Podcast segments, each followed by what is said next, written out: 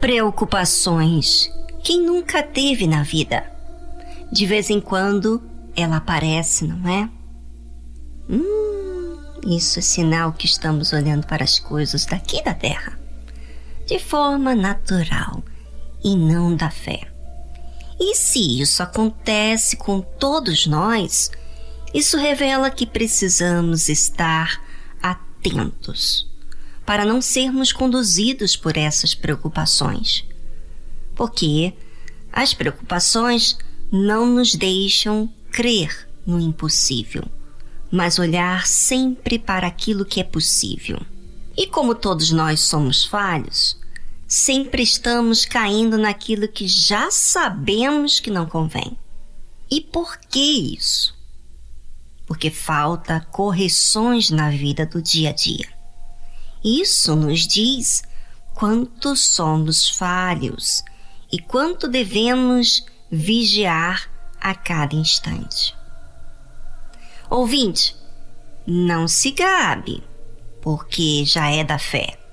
Observe todos os dias as suas palavras e aquilo que vive voltando na sua mente para preocupar-se.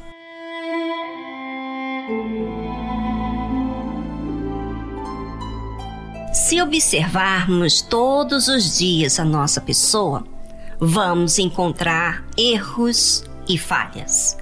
É, mas isso não quer dizer que é para você dizer ah, todo mundo erra, Viviane. Se sempre falho, então para que que vou ficar tentando para mim?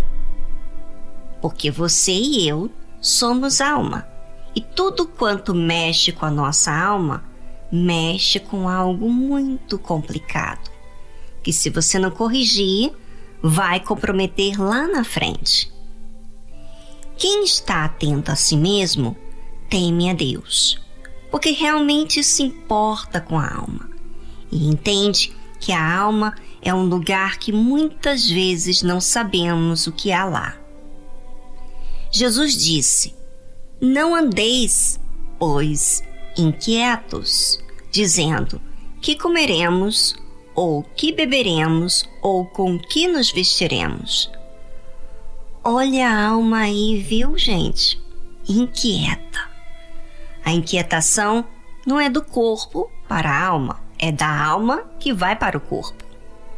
A inquietação faz você dizer coisas, dizer das suas preocupações pelo que vai acontecer ainda. Jesus fala, como dando uma ordem: não andeis, pois, inquietos.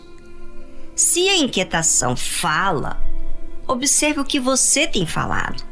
Quando você começar a observar o que tens falado, você começará a entender como a alma é suscetível a se inclinar sempre para essa natureza humana e não para o que Deus fala. Ao observar as suas palavras, corrige o seu pensamento, corrige as suas palavras. E Jesus continua dizendo: porque todas essas coisas os gentios procuram de certo, vosso Pai Celestial bem sabe que necessitais de todas estas coisas.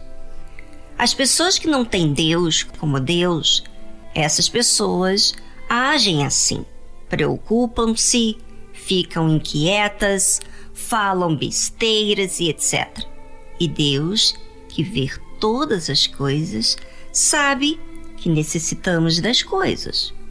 Mas quando estamos apreensivos ou inquietos, estamos considerando que Deus não sabe de nada e que Ele não vai atender a nossa necessidade.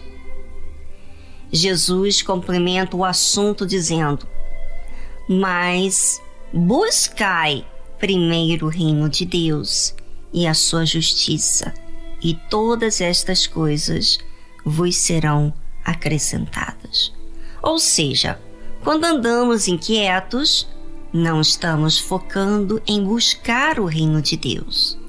O reino de Deus depende de nós exercitarmos a fé e não viver debaixo do reino que vivemos, aonde é normal agir assim.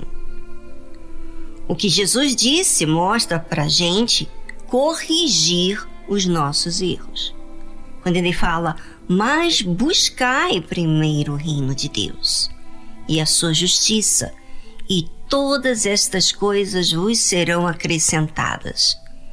Então, quando estamos inquietos, não estamos buscando o reino de Deus em primeiro lugar, e sim a forma que o nosso reino humano age. E se agimos assim, não agiremos com a justiça de Deus, mas sim com a nossa justiça. E será que é isso que você quer? Porque talvez você se diz cristão, você diz que crê em Deus, mas você vive inquieto. Observe e corrija, porque a fé demanda de nós respostas.